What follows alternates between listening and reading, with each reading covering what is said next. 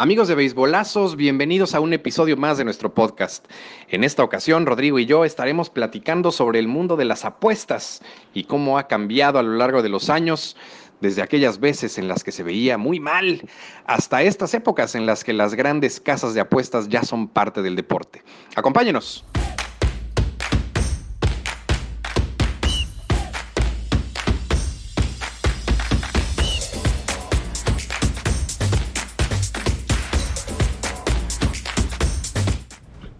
Querido Roy, ¿cómo estás? Es momento, el momento de la semana para hablar de béisbol. ¿Cómo estás? Bien, mi Charlie, ya llegó un martes más para hablar de béisbol y todo lo que rodea al béisbol, con un invitado que, que va a llegar tarde, ¿no? Eh, digo, platiquemos un poco que, cuál es el tema. Vamos a hablar de el mundo de las apuestas en el béisbol. Entonces, pues bueno, antes de entrar al aire apostábamos si llegaba o no llegaba, pero pues va a llegar tarde. No, la verdad es que se le complicó un poquito, tuvo ahí unos contratiempos, pero viene en camino. Entonces eh, decidimos arrancar el programa y precisamente, como decías, eh, empezar a platicarle un poquito a nuestra audiencia qué es este mundo de las apuestas, cómo se ha ido eh, normalizando un poco el mundo de las apuestas dentro del deporte, porque en algún tiempo, pues, tenía como que otra, otra concepción ¿no? Eh, y ahorita, bueno, podemos ver que muchas de las compañías, grandes compañías de apuestas, están inclusive en las camisetas de los equipos de fútbol, eh, están haciendo grandes eh, contratos con la NBA, con grandes ligas, con NFL. Entonces, sí como que ha cambiado mucho la forma en la que se interpreta las apuestas, ¿no? En, el, en el deporte en general. Pero platiquemos un poquito de historia, ¿cómo ves? Algo, algo que nos puedas platicar del mundo de las apuestas en el béisbol específicamente.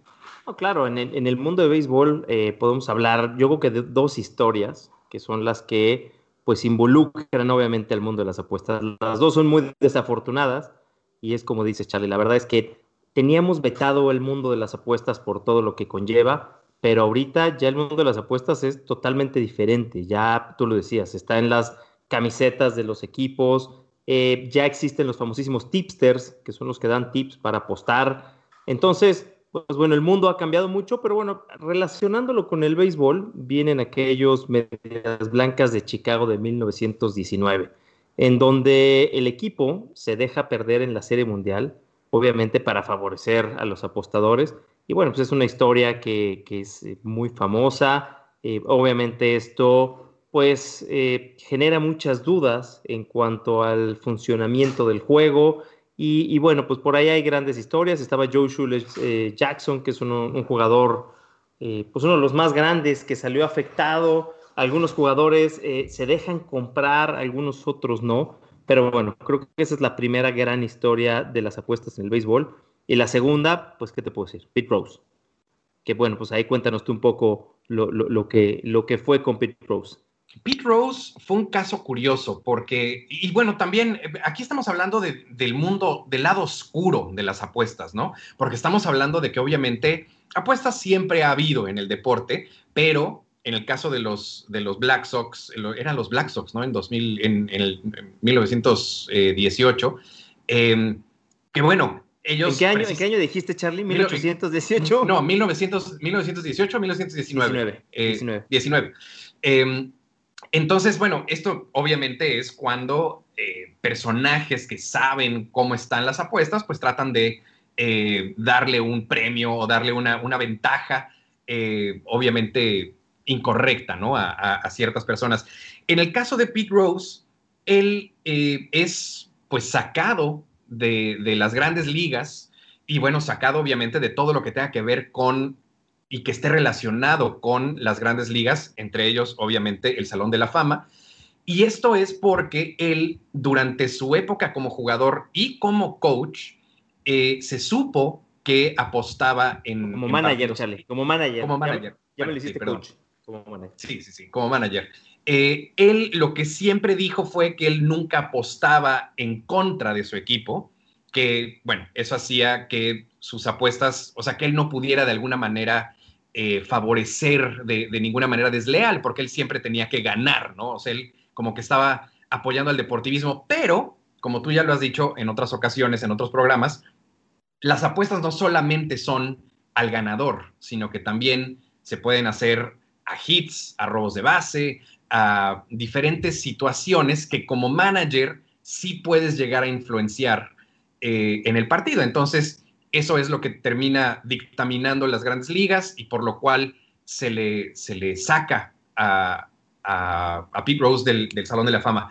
Hay un, hay un, caso bien curioso que no sé si sepas, que bueno, es, es más rumor que realidad, todavía em, queda ahí un poquito a la duda de si es cierto o no, pero es bien sabido que Michael Jordan, el, eh, extraordinario jugador de básquetbol, también tenía un asunto con, las apuestas. Él nunca apostó en el básquetbol, pero sí hubo una época en la que estaba muy involucrado en el mundo de las apuestas y en algún momento el comisionado llegó a estar preocupado de que esto le pudiera traer pues una mala luz a la NBA y entonces pues se platica de varias eh, reuniones que pudiera haber tenido Michael Jordan con el comisionado de aquel entonces eh, para ver pues la situación, ¿no? Porque siempre, siempre se vio mal y ahorita que, llegue nuestro invitado, pues ya platicaremos un poquito de cómo ha cambiado este, pues, esta forma de, visualizar a las apuestas, porque al final de cuentas es un juego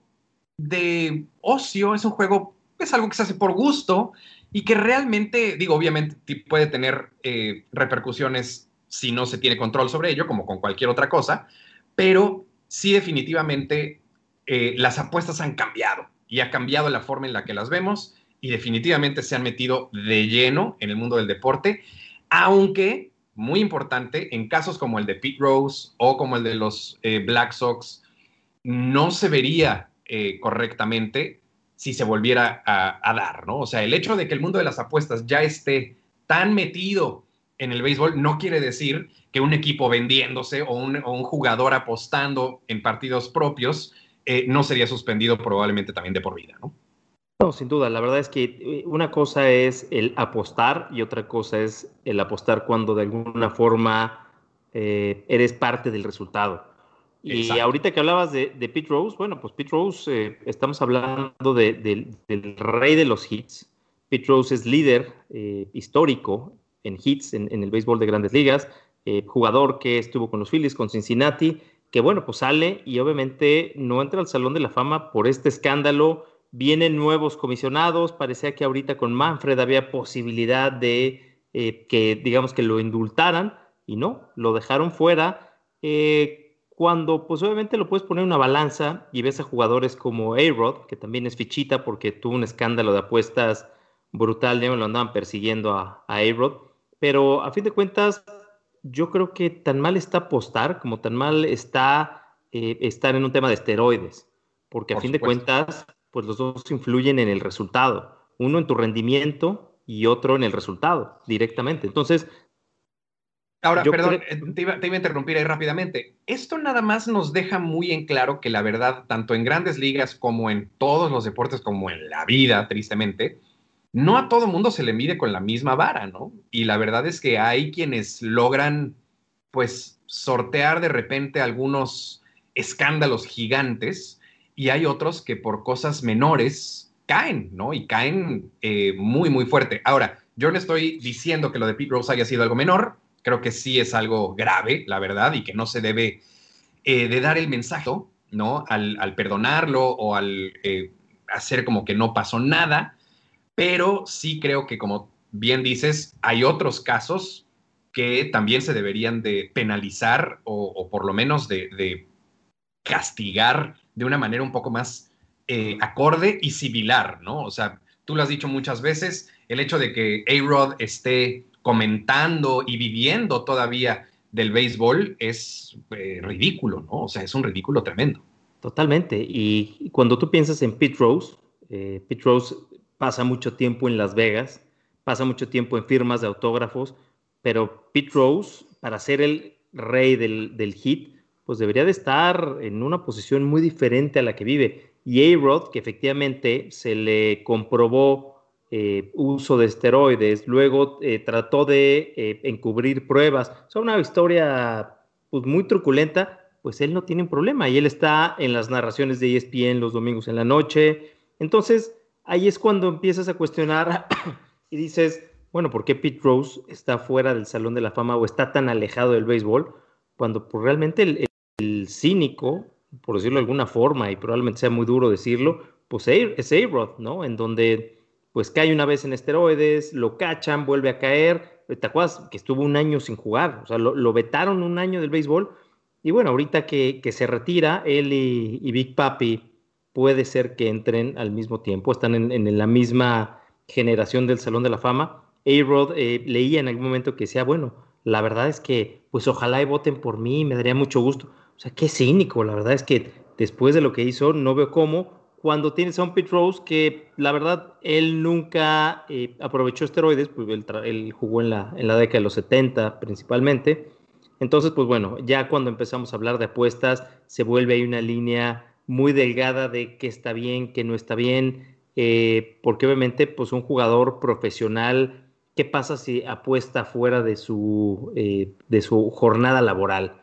¿No? Yo me voy a Las Vegas, yo soy un beisbolista y quiero apostarle al otro juego de béisbol. ¿Puedes, no puedes? O sea, creo que es un tema delicado y obviamente pues tiene que ver con la, con la imagen que dan los beisbolistas. Tú lo, tú lo dijiste hace unos minutos. La diferencia, la gran diferencia es que él apostaba en partidos en los que él tenía la posibilidad de influir en el resultado. Entonces, creo que ahí ese es, ese es el, tema, el tema total y, por lo cual lo que hizo Pete Rose es tan eh, deplorable, tan castigable y tan no perdonable como cualquier otro eh, caso de los que están ahorita, eh, pues, sacados, ¿no? del mundo del béisbol. Definitivamente sí es de los más apestados, ¿no? De los que más lejos están. Y yo creo que también, de alguna manera, el, mismo béisbol no quiere tener ninguna relación con, con una situación de esas. Pero llevamos 20 minutos hablando de todo este lado oscuro y terrible de las apuestas, creo que también es importante, ahorita antes de que llegue nuestro invitado, platicar un poco de por qué las apuestas cambiaron su manera de, ser vistas ¿no? Eh, en el deporte. Definitivamente son un gran negocio, son una gran manera en la que las, eh, las ligas, porque tenemos que entender que la MLB, la Major League Baseball, la NFL, la, Liga de Hockey de, Estados Unidos, bueno, todas necesitan de, un, pues, de, eh, de una entrada de dinero, ¿no? Y estas compañías, pues pagan obviamente mucho dinero por eh, salir, por ser eh, vistas en diferentes lugares, patrocinios y demás, y también pagan por las estadísticas que las ligas tienen a su disposición. Entonces, cuando, un, cuando eh, una compañía de apuestas se hace la compañía oficial de las grandes ligas, eso quiere decir que las grandes ligas le prestan la, la base de datos gigante que tiene de estadísticas precisamente para que estos lugares de apuestas le puedan dar a sus usuarios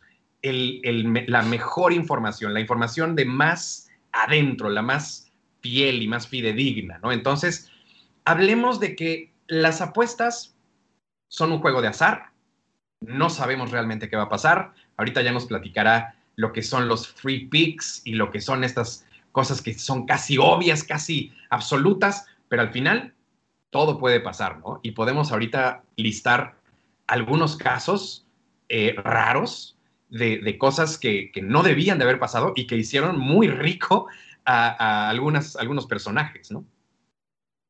Sí, pues no te acuerdas, eh, no me acuerdo si fue 2019, 2017, que eh, un dueño de una tienda de colchones en Houston apostó un dineral a que ganaban los, los Astros. Creo que fue 2017 porque se volvió millonario. Entonces sí, o sea, hay gente, eh, por ejemplo, Floyd Mayweather, que de repente está en Las Vegas y dice, bueno, le apostó al Liverpool de fútbol por 7 millones de dólares. Bueno, eso es una locura, o sea, ya, ya se vuelve eh, pues temas eh, obviamente que rebasan cualquier cosa. Y ahorita lo decías, el béisbol, pues obviamente como cualquier otra liga necesita ingresos, ellos tienen a la mano toda la información y a fin de cuentas pues es la que pueden darle estas casas para que de alguna forma ellos puedan cubrirse dentro de las apuestas, porque lo sabemos, ¿no? Las Vegas siempre gana. O sea, sea lo que sea, la casa de apuestas siempre gana y de alguna forma gana. Entonces, eh, pues sí, creo que, creo que ya pasa de ser eh, ese vicio oscuro en el que pues, el que era apostador era visto como, como, el feo, ¿no? Como, híjole, es que es apostador. Que obviamente también hay límites y también hay, hay una, una línea muy delgada en el apuesto por diversión, apuesto por porque me gusta, porque me parece entretenido, apuesto porque es un estilo de vida y espero serme millonario y a fin de cuentas es un vicio, ¿no? Cualquier cosa en exceso creo que no, no funciona, pero es interesante que ya dejó de ser del, apestado y en México las casas de apuestas, no, y estaban vetadas. Y ahorita pues ya puedes ver eh, algunas casas de apuestas, pero más allá de, físicas presenciales, en línea, en donde entras con tu tarjeta de crédito y dices, yo la apuesto aquí, aquí, aquí, acá, y te regresan el dinero. Entonces, sí ha cambiado mucho el mundo de las apuestas en cuanto a, a negocios se refiere. Por supuesto, por supuesto. Ahora, también hablemos de la posibilidad que tiene mucha gente de hacer mucho dinero y cómo eso se puede volver, como bien dices, un vicio, ¿no? Entonces, obviamente, de ninguna manera estamos en beisbolazos condonando que la gente vaya y se gaste toda su quincena en apuestas y, en cosas que no pueda costear, ¿no? Al final de cuentas, creo que cuando tienes un hobby o cuando tienes un, un pasatiempo que disfrutas, pues tú sabes el dinero que puedes utilizar, ¿no? El dinero que tienes apartado para esa, para esa cosa que te gusta hacer, para disfrutar más del deporte o para tal vez tratar de sacar un, un, pequeño, una pequeña ganancia. Entonces, visto desde, esa, desde ese punto de vista, creo que es muy, eh, es, es, aceptable y de hecho, por ejemplo, lo platicábamos la semana pasada, eh, con los fantasies, ¿no? O sea, los fantasies al final de cuentas también requieren de un dinero de entrada que de alguna manera pues es la apuesta, ¿no? O sea, tú estás apostando ese dinero de entrada y al final, si no consigues eh, llegar a los, a los puestos eh, más, de más arriba, pues entonces no vas a cobrar ni un peso y simplemente vas a haber pagado por jugar, ¿no? creo que en ese sentido, pues es precisamente eh, como se debe ver, ¿no? Estás pagando por jugar y no necesariamente, ahorita ya nos lo platicará el invitado, vas a ganar, ¿no? Entonces tienes que estar muy consciente de que lo que juegues lo puedes perder y entonces siempre mantener las cosas pues muy, muy claras, ¿no? Para no meterte en líos, para no meterte en problemas. Claro. Oye, y dime algo, ¿a ti te gusta apostar? No, la verdad te voy a decir, eh, a mí me gusta, por ejemplo, lo que hacemos con el fantasy me parece muy divertido. Eh, es algo que yo veo como, una, como un pago único por, por jugar con mis amigos. Es, es, lo que pagaría tal vez por entrar a un juego que va a durar seis meses además. Entonces, no lo veo como un, como un gasto, eh, no sé, innecesario o, o loco, ¿no? Eh, entonces, me gusta que, bueno, ok, estamos jugando por eso, hay una cierta emoción, eh, le estamos poniendo un poquito de sal y pimienta, padrísimo, pero el rollo de estar apostando no lo disfruto mucho, no me gusta perder, no, no disfruto de perder, me choca, eh, lo habíamos dicho, lo, habíamos platicado en alguna ocasión, esta frase de Billy Bean, ¿no? En, Moneyball, que dice que, que a ver, dímela tú, que estoy seguro que la, tienes más fresca que yo. Es. Eh, me, duele, me duele más perder que lo que me gusta ganar, ¿no? Exactamente. entonces, eh, ahí yo creo que eh, demuestras precisamente eso, ¿no? O sea, alguna vez te lo dije, si yo apuesto 200 pesos y gano, me siento 20% bien pero si apuesto 200 pesos y pierdo, me siento 300% mal, ¿no? Entonces, lo que estoy, lo que estoy poniendo en la balanza no, no es equitativo. ¿A ti? ¿A ti te gusta? Este, pues mira, las veces que aposta, me pasa muy parecido como a ti. Eh, la verdad es que algunas veces he apostado, me, ha tocado estar en Las Vegas, que apuesto 5 dólares y apuesto a 6 juegos diferentes y si gano me gano 300. Entonces, pues no me, no me duele tanto, pero ya apuestas grandes y ya cuando viene la Serie Mundial y viene tu equipo y alguien se acerca y te dice, vamos a apostar, le dices, no, la verdad es que yo, yo no apuesto, pues que no, no le vas al equipo, no confías en ellos, seguro te ha pasado, ¿no? Claro, mil veces. Cuando no quieres apostar, que te dicen, eh, pues que este, no, no confías en tu equipo. Entonces, la verdad, o sea, lo mismo que tú, o sea, por 500 pesos que pueda meter, 200 pesos, lo que pueda ganar no me emociona tanto como lo que me duele lo que pueda perder. Exacto. Entonces, no, y alguna vez me, dio por, eh, en un juego, pues es que ni siquiera eran apuestas de, dinero, era, eh, era un sorteo de una cerveza en donde tú ponías tus marcadores. Y la verdad, pues llevo muchos años viendo béisbol y veía jugadores y veía juegos que parecían muy lógicos y a la hora, pues no tenía nada de lógico, ¿no? Salía de Grom, por ejemplo, ¿no? Que lo hemos platicado mucho, que a de Grom no lo apoyan con, con, con picheo, entonces, con bateo. Y entonces, pues ya sabes, sale de Grom y dices, va, vamos a apostarle a de Grom. Y perdía y yo decía, bueno, pues es que, pues imposible saber. El béisbol es muy complicado. Creo que eh, deportes como el fútbol es más sencillo porque si apuesta en la liga, la liga española, bueno, si no gana el Real Madrid, gana el Barcelona, o sea, seamos honestos. Pero en el béisbol pueden salir los Yankees contra, lo veíamos hoy, los Padres con Snell, uno de sus mejores pitchers, y los Piratas de Pittsburgh le pegaron durísimo en las primeras entradas. Entonces, creo que hay deportes que son un poquito más fáciles. Creo que el béisbol es muy complejo para, para poder apostar. Y no creas, ahorita que hablabas del fútbol, de hecho yo de los primeros recuerdos que tengo de apuestas como tal, eh, recuerdo el famoso Pro Gol, ¿no? Eh, el Pro Gol, que son estos, eh, estas listas de 13 partidos de fútbol a los que le pones si gana, si empata o si gana el, visitante. Em, bueno, si gana el local, si empatan o si gana el visitante. y luego puedes jugar dobles y triples y demás, ¿no? Entonces, yo me acuerdo de, chamaco que llegaba a comprar mi cosita ese, costaba 20 pesos y luego pues si le, si le atinabas a una cierta cantidad, entonces pues, te, tocaba una lana. La verdad es que con todo y que yo veía fútbol religiosamente y la verdad es que pues yo creo que sí sabía bastante del asunto, atinarle a los resultados de, de 13 partidos diferentes que además obviamente eran los, los 10 partidos de la, Liga Mexicana más tres partidos muy complicados generalmente de, adivinar. Era, e, es muy complicado, ¿no? O sea, realmente atinarle a un gran número de, apuestas es muy complicado. Entonces, lo, podemos ver en los canales de televisión, en ESPN, en Fox, en Televisa, Deportes, en, Azteca, cuando de repente hacen sus famosas eh, quinielas, ¿no? Sus bueno, que ahí ponen quienes creen que van a, ser los ganadores y lo hacen por toda la temporada. Y luego ves que el expertazo de expertazos que se la sabe de todas, todas, lleva tres o cuatro aciertos en toda la temporada, ¿no? Entonces, realmente, pues, hacer este tipo de predicciones es muy, muy complicado, ¿no? Entonces, eh, creo que sí tiene un riesgo muy grande.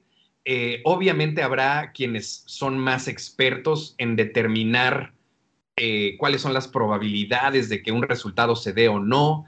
Y entonces, bueno, pues obviamente existen personajes como nuestro invitado de hoy, que, bueno, tienen de alguna manera un promedio de bateo más alto, ¿no? Que el, que el, común, y entonces, pues, pueden, pueden hacer este, pues, prácticamente como un estilo de vida, ¿no? Alrededor de esto pero, pero de que no es fácil, no es fácil para nada. No, y, también lo, de las muchas preguntas que queremos tenerle al invitado, que eh, ahorita nos contactó, parece que no va a llegar, está eh, atorado en algunas cosas en el tráfico al parecer, pero, bueno, ya platicamos un poquito del preludio de lo que son las apuestas, un poquito de la historia de las apuestas en el béisbol, y creo que eh, lo que podemos hacer es, pues obviamente eh, dar este preludio, platicar de forma general y volverlo a invitar la siguiente semana. No sé cómo, ves, Charlie, para que ya él nos pueda detallar, porque obviamente, pues tú y yo hablamos como no apostadores y lo que queremos entender del invitado es cómo se hacen las apuestas, cómo funcionan, cómo es que él eh, hace recomendaciones de las apuestas.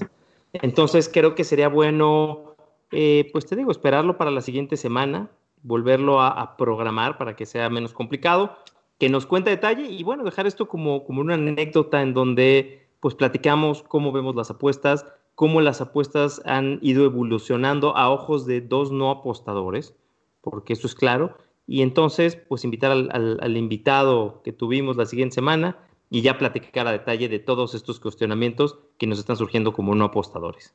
De acuerdo. La verdad es que a mí me quedan muchísimas preguntas para, para nuestro invitado, que bueno, desafortunadamente así sucede, ¿no? Estamos en, bueno, ustedes, yo no, ustedes están en una ciudad muy complicada eh, y que, bueno, es, es, traicionera en ese sentido. Desafortunadamente se le complicó la llegada al, al, programa, pero creo que tienes toda la razón, lo podemos dejar para la semana que entra. Y lo que sería padre, creo, es para la gente que nos está escuchando hoy, que de repente nos pudiera mandar preguntas que puedan tener eh, con respecto a este mundo de las apuestas Em, de cómo se hace, de cómo se mide, de, cuál, cuál, es el, eh, la estadística que se utiliza, o sea, cómo es que se logra precisamente pues tener un mayor, eh, digamos, porcentaje de, aciertos, aunque obviamente no nos va a compartir su receta secreta, definitivamente, pero pues sí, ¿no? De alguna manera entender un poquito más este mundo. A mí, por ejemplo, la verdad es que incluso me cuesta trabajo, no sé si tú lo entiendas mejor que yo, me cuesta trabajo entender este asunto del menos 120, el menos 400, el más 105.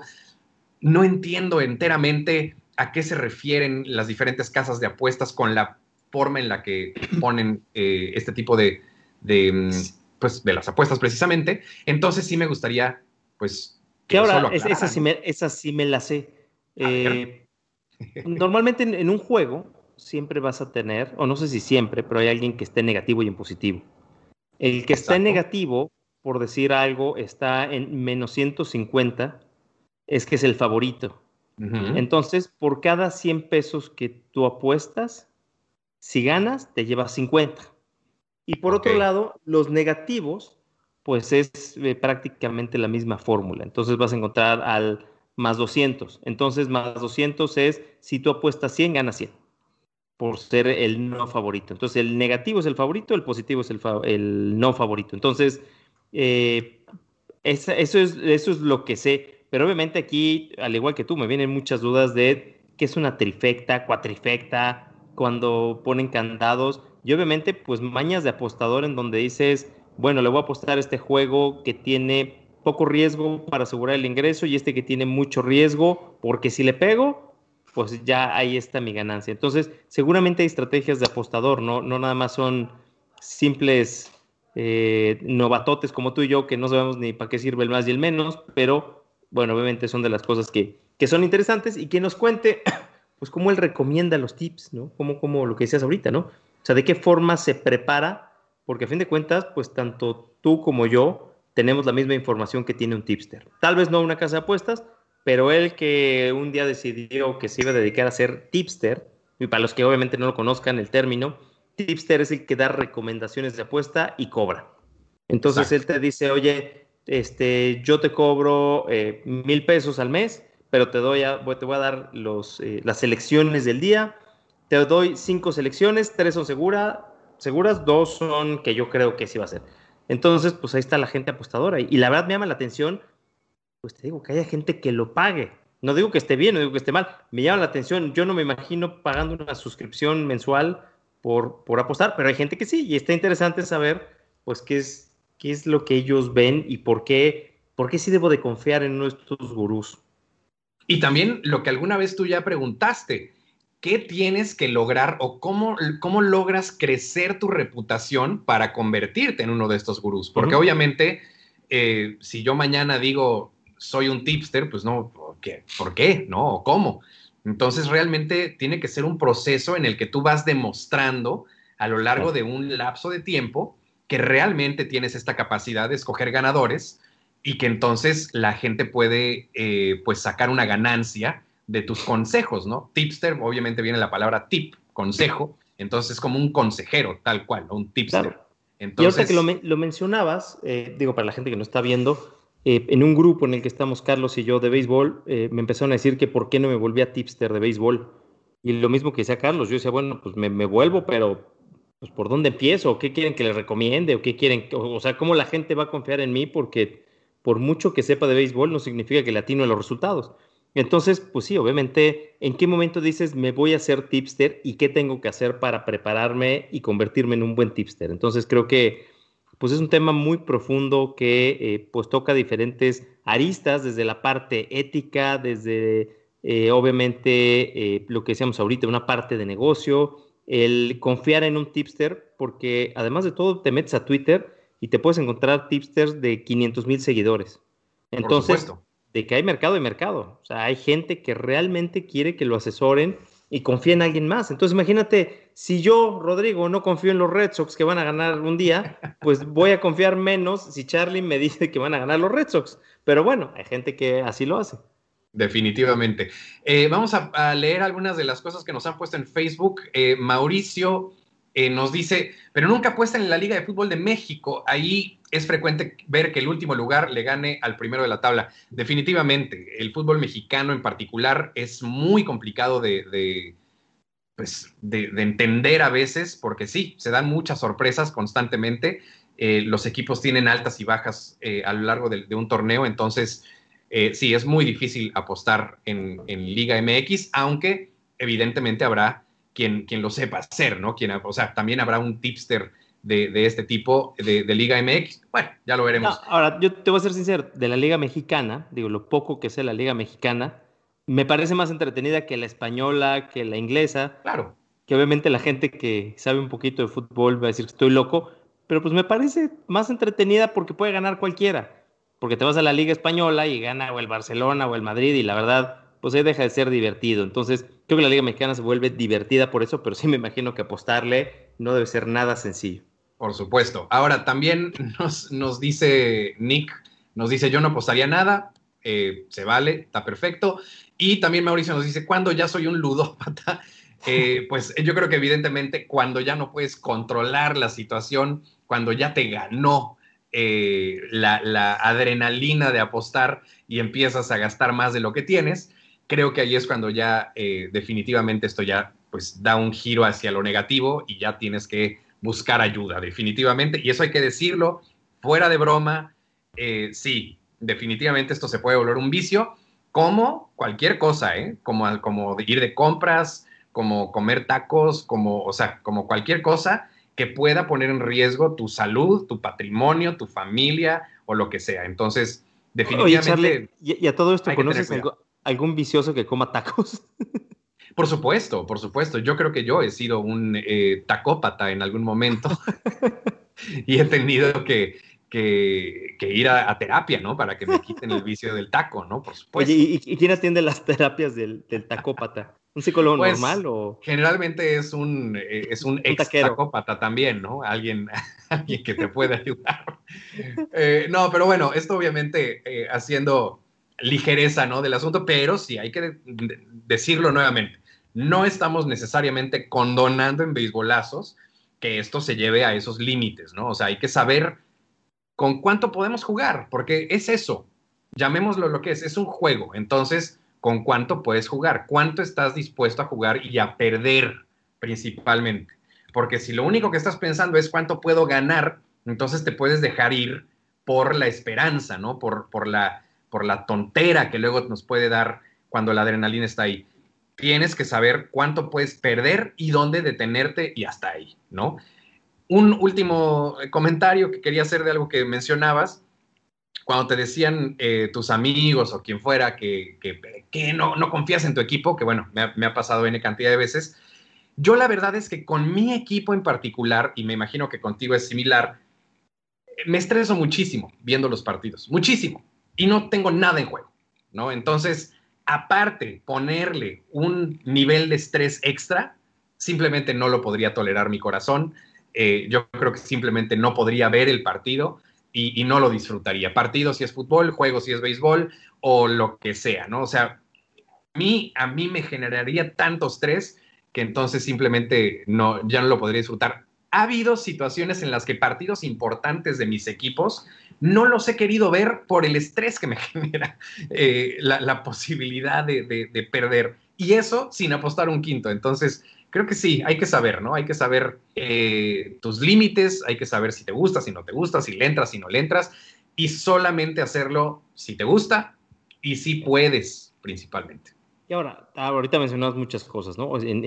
por, por nosotros no estamos a favor, no estamos en contra Obviamente estamos en contra de que esto sea un vicio, Pero bueno, la razón del programa, que eh, bueno, ya lo platicaremos con el, con el invitado, es conocer este mundo de apuestas, qué tanto se pierde, qué tanto se gana, qué problemas puede generar dentro de la familia, eh, quién le pide tips, cómo arrancó como tipster. Creo que conocer el mundo de las apuestas en el béisbol es increíble, lo que no significa que estemos ni a favor ni en contra, simplemente pues somos un medio para platicar de esto que obviamente pues es parte esencial del béisbol como de muchos otros deportes. Y, y esa es la cosa, que se ha vuelto ya algo eh, común, ¿no? Algo eh, que, bueno, no por ser común es correcto, no necesariamente, no estamos hablando de la ética, estamos hablando de que ya es una parte del juego de todos los deportes que hay alrededor del mundo. Entonces hay que hablarlo, hay que conocerlo, hay que entenderlo, no hay que satanizarlo de ninguna manera, hay que saber de qué se trata para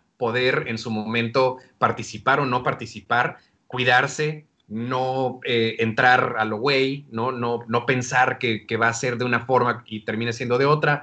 Hay que, hay que entender las cosas y para eso precisamente era eh, pues el invitado de hoy, que desafortunadamente, como ya les dijimos, no nos pudo acompañar, se atoró en, el tráfico de la ciudad, que bueno, como siempre los hemos, lo, sabemos los que hemos, los que hemos vivido ahí, eh, es traicionero, ¿no? De repente eh, crees que vas a llegar y pues a veces simplemente no te lo permite. Entonces, bueno, lo dejamos para la semana que entra, mi querido Roy, y, creo que va a ser un gran programa.